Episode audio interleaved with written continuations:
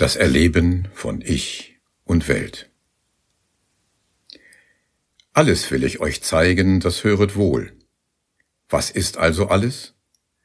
Das Auge ist es und die Formen, das Ohr und die Töne, die Nase und die Düfte, die Zunge und die Säfte, der Körper und die Gegenstände, der Geist und die Dinge. Das heißt man alles. Der Buddha. Die sechs Sinne und die Sinnesobjekte, das ist alles, was es gibt? Schauen wir näher hin. Der Mensch hat fünf äußere Sinne. Auge, Ohr, Nase, Zunge und Körper. Ihnen stehen die Sinnesobjekte gegenüber. Formen, Töne, Gerüche, Geschmäcker und Berührungsobjekte. Der Buddha nennt mit dem Geist einen sechsten Sinn, der Geistobjekte erfasst. Das sind Gedanken. Der Geist nimmt auch an den Erfahrungen der anderen Sinne teil und ist gewissermaßen die zentrale Datenverarbeitung. Sie setzt alles zu einem Erkenntnisobjekt zusammen. Zur westlichen Auffassung ist es nur ein formaler Unterschied, dass ein sechster Sinn benannt ist wie zum Beispiel das Auge in die äußere Welt schaut, so findet der Geist in seinem Archiv Erinnerungen. Der Buddha lehrt also, dies ist alles. Sechs Sinne, denen Sinnesobjekte gegenüberstehen. Jetzt können Sie fragen, sind da nicht ferne Galaxien, die wir nicht wahrnehmen können, oder winzige Moleküle? Gibt es nicht doch mehr als die sechs Sinne mit ihren Objekten? Wenn Wissenschaftler mit ihren Instrumenten extrem kleine Objekte erfassen, dann erscheinen sie doch durch mindestens einen der Sinne im Bewusstsein. Die Instrumente und die Objekte werden zum Beispiel gesehen, als Instrumente und als deren ausgegebene Daten. Geschieht dies nicht, wird auch nichts bewusst. Aussagen darüber hinaus wären Spekulation. Dies bekräftigt der Buddha gegenüber seinen Mönchen. Wer ihr Mönche etwa behaupten wollte, ich werde solch ein Alles zurückweisen und ein Alles von anderer Art aufweisen, und er würde über den Gegenstand seiner Behauptung befragt werden, so könnte er keinen Bescheid geben, würde vielmehr in weiteren Widerstreit geraten. Und aus welchem Grunde? Weil so etwas ihr Mönche nicht zu finden ist. Und wie wird dies alles erlebt? Bewusstsein. In der 18. Lehrrede der mittleren Sammlung finden wir eine Erklärung zur Entstehung von Bewusstsein. Bedingt durch Auge und Formen entsteht Sehbewusstsein.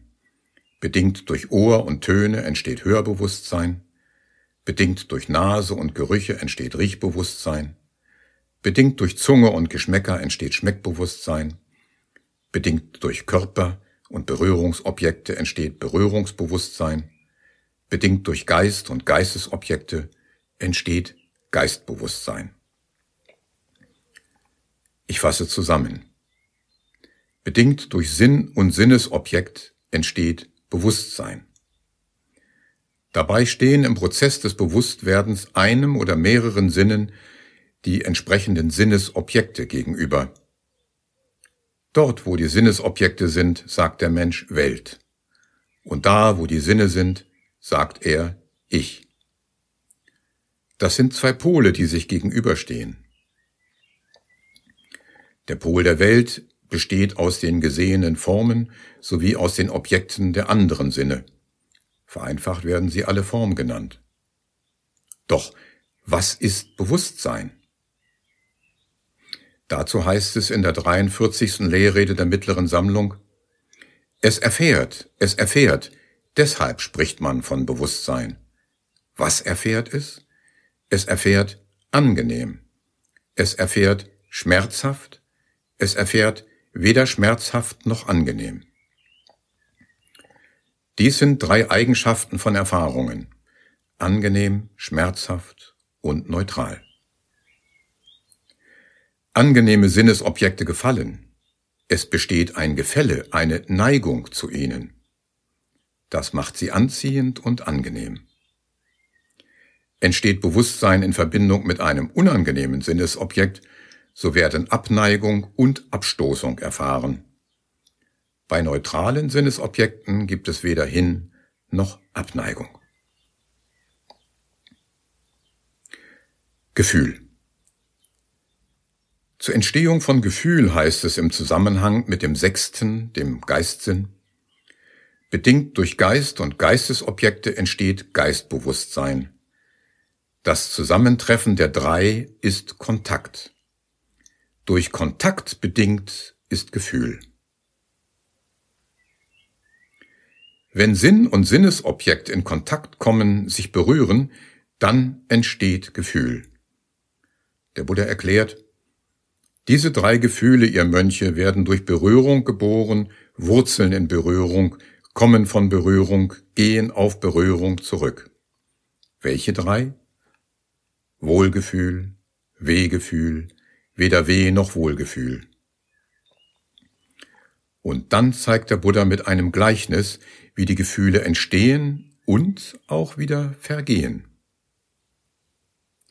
Gleich wie etwa, ihr Mönche, wenn da zwei Holzscheite miteinander gerieben, miteinander geraspelt werden, Wärme entsteht, Feuer hervorbricht, und wann eben diese beiden Scheite auseinander geraten, sich trennen, die erst entstandene Wärme sich auflöst und zur Ruhe kommt, Ebenso nun auch, ihr Mönche, sind diese drei Gefühle durch Berührung geboren, wurzeln in Berührung, kommen von Berührung, gehen auf Berührung zurück. Durch entsprechende Berührung bedingt steigen entsprechende Gefühle auf. Durch Auflösung entsprechender Berührung lösen sich die entsprechenden Gefühle auf. Mit dieser Kenntnis hat der Mensch ein wirksames Instrument, das eigene Gefühlsleben zu regulieren. Wir werden in späteren Folgen genauer betrachten, wie die Aufmerksamkeit so gelenkt werden kann, dass Berührung mit heilsamen Sinnesobjekten entsteht und mit unheilsamen vergeht. Dabei werden Gefühle gezielt hervorgerufen oder zum Abklingen gebracht. Auf Gefühl folgt Wahrnehmung. Jetzt wird es persönlich. Es heißt, was man fühlt, das nimmt man wahr. Zuvor waren die Aussagen neutral formuliert, bedingt durch Sinn und Sinnesobjekt entsteht Bewusstsein. Mit dem Gefühl aber erscheint eine fühlende und wahrnehmende Person. In der Lehrrede A663 des Anguttara Nikaya sagt der Buddha, Je nachdem man etwas wahrnimmt, drückt man es in Worten aus. Solch eine Wahrnehmung hatte ich. Dort, wo ich gesagt wird, an diesem Pol wird auch gefühlt. Angenehm, unangenehm oder neutral. Zusammen mit dem Gefühl werden die Sinnesobjekte wahrgenommen, und dann kommt noch etwas hinzu. Das kennen wir aus der Formulierung der ersten edlen Wahrheit. Vereint sein mit Unliebem ist Leiden. Getrennt sein von Liebem ist Leiden. Der sich als Ich erlebende Pol nimmt sich wahr als getrennt von dem angenehmen oder vereint mit dem unangenehmen Pol eines Sinnesobjektes. Zum angenehmen Pol strebt er hin, vom Unangenehmen strebt er weg. In der Wahrnehmung erscheint also ein Abstand zwischen dem erlebten Ich und einem Objekt der Welt. Was ist diese Distanz? Der Abstand kann eine Strecke im Raum beschreiben. Eine begehrte Schokolade liegt drüben in der Küche. Ein Abstand kann aber auch in der Zeit bestehen. Die Ferien beginnen erst in der nächsten Woche. Neben Raum und Zeit gibt es noch andere Dimensionen, die den Pol des Ich von den Objekten der Welt trennen. Sie können einer Person nahestehen oder unüberbrückbar fern, ganz gleich, ob diese nebenan lebt oder auf einem anderen Kontinent. Oder Sie sind weit vom Idealgewicht entfernt, von gesellschaftlicher Anerkennung oder finanzieller Unabhängigkeit. Solche Trennungen bestehen also auf sehr unterschiedliche Weisen. Sie werden im physikalischen Raum wahrgenommen, in der Zeit und in noch vielen anderen Dimensionen, die den Bewusstseinsraum aufspannen. Bewusstsein, Gefühl und Wahrnehmung gehören zusammen. Dazu heißt es in der 43. Lehrrede der mittleren Sammlung, Gefühl, Wahrnehmung und Bewusstsein, diese Geisteszustände sind miteinander verbunden, nicht getrennt, und es ist unmöglich, einen dieser Zustände von den anderen zu trennen, um den Unterschied zwischen ihnen beschreiben zu können. Denn was man fühlt, das nimmt man wahr, und was man wahrnimmt, das erfährt man. Auf die Erfahrung folgt eine Reaktion. Damit kommt etwas Neues ins Spiel. Der Wille. Der Buddha sagt, diese sechs Willensgruppen gibt es, ihr Mönche. Wille nach Formen, Wille nach Tönen, Wille nach Düften, Wille nach Geschmäcken, Wille nach Berührungen, Wille nach Geistobjekten. Das, ihr Mönche, nennt man Gestaltungen. Gestaltungen heißen in der Pali-Sprache Sankara. Das bedeutet zusammenmachen. Beim Zusammenmachen wird der Ich-Pol von einem angenehmen Pol der Welt angezogen und folgt einer Hinneigung. Ich und Welt werden zusammengeführt. Das Ich will dahin.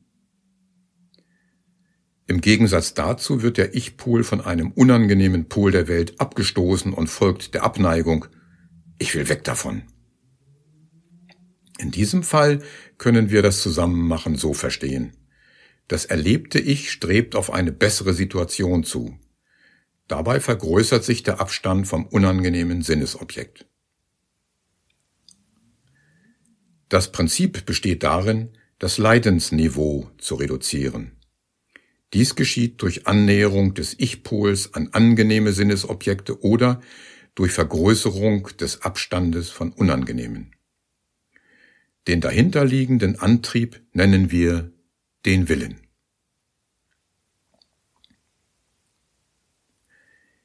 Die fünf Daseinsgruppen in Pali Upadana Kanda. Formen, Gefühle, Wahrnehmungen, Gestaltungen und Bewusstsein. Das sind die fünf in der ersten edlen Wahrheit auftretenden Daseinsgruppen, auch Daseinsfaktoren genannt. Sie machen das Erleben von Ich und Welt aus. Dabei erscheint ein Ich mit allen Merkmalen, die eine Persönlichkeit bilden, mit ihren Interessen, Vorlieben und Abneigungen. Was wir aber als Ich erleben, ist kein ewig bestehender Kern einer Person. Es entsteht als Teil des Bewusstwerdungsprozesses. Das Ich und die Welt werden im Spiel der fünf Daseinsfaktoren erlebt. Und hier kommt noch etwas hinzu. Anhaftung. Der Buddha sagt vom Menschen, wenn er mit dem Auge eine Form sieht, ist er begierig nach ihr, wenn sie angenehm ist, lehnt sie ab, wenn sie unangenehm ist. Derart in Zu- und Abneigung verwickelt wie er ist, ergötzt er sich am Gefühl, welches Gefühl er auch immer fühlen mag, ob angenehm oder schmerzhaft oder weder schmerzhaft noch angenehm, heißt es willkommen und hält sich daran fest. Weil er dies tut, erscheint Ergötzen in ihm. Ergötzen an Gefühlen ist Anhaftung. Das gilt für alle sechs Sinne. Ganz gleich, welches Gefühl der Mensch auch immer fühlt, er haftet an und will das gerade bestehende Gefühl festhalten. Für angenehme Gefühle ist das unmittelbar verständlich. Es gilt aber ebenso für unangenehme Gefühle. Der Mensch bleibt auch unangenehmen Situationen zugewandt. Krankheiten, Katastrophen und allem, was Angst macht und wehtut. Auch hier haftet er an. Werfen wir nur einen Blick auf Presse, Funk, Fernsehen und die sozialen Medien. Da der Mensch am Gefühl festhält, haftet er auch an der Vorstellung eines Ich. Ein Ich aber erscheint nur dann in der Wahrnehmung, wenn ein Gefühl da ist, sei es angenehm, unangenehm oder neutral. Die Merkmale einer erscheinenden Person mit ihren Hinneigungen und Abneigungen sind Ergebnisse von Programmierungsprozessen. Programmierung Der Buddha sagte in der 19. Lehrrede der mittleren Sammlung, was der Mensch häufig erwägt und sinnt, dahin geneigt wird das Herz.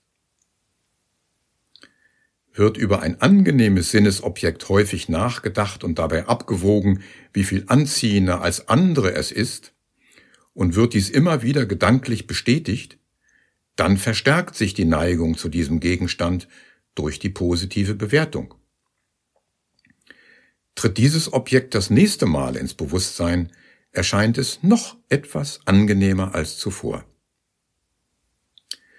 Der Prozess der Programmierung funktioniert auch mit unangenehmen und abstoßenden Sinnesobjekten. Eine negative gedankliche Bewertung verstärkt die Abneigung. Solche Programmierungen können auch wieder rückgängig gemacht werden, indem die negative Bewertung eines angenehmen Sinnesobjektes die Neigung zu ihm reduziert. Auch wenn uns Süßigkeiten schmecken, können wir sie negativ bewerten, denn sie sind ungesund. Die positive Bewertung eines unangenehmen Sinnesobjekts verringert die Abneigung. Bei der Einnahme einer bitteren Medizin bewerten wir die Heilung positiv. So wird durch häufiges Erwägen und Sinnen das Bewusstsein programmiert. Diese Grundlagen der Buddha-Lehre sind in der ersten edlen Wahrheit zusammengefasst. Die Daseinsgruppen beschreiben Prozesse, die beim Erfassen einzelner Sinnesobjekte ablaufen. Sie reihen sich mit dem Bewusstwerden weiterer Sinnesobjekte zu einem Strom des Bewusstseins aneinander. Dabei erfährt sich das erlebende Ich als lebendig und meint, aus freiem Willen auf die Sinnesobjekte zu reagieren. Das ist seine Innenperspektive. Die Erklärung des Buddha zeigt aber, dass diese Prozesse bedingt sind, ihre Ursachen haben. All dies wird sich in den späteren Podcast-Folgen noch weiter aufklären. Eine andere Darstellung dieser Daseinsanalyse des Buddha habe ich in einem Video gegeben, das die Aussagen und Zusammenhänge in Grafiken und Videosequenzen zu einem anschaulichen Modell zusammenfasst. Das Video finden Sie unter dem Titel Das Weltmodell des historischen Buddha auf der Internetseite www.buddha-training.de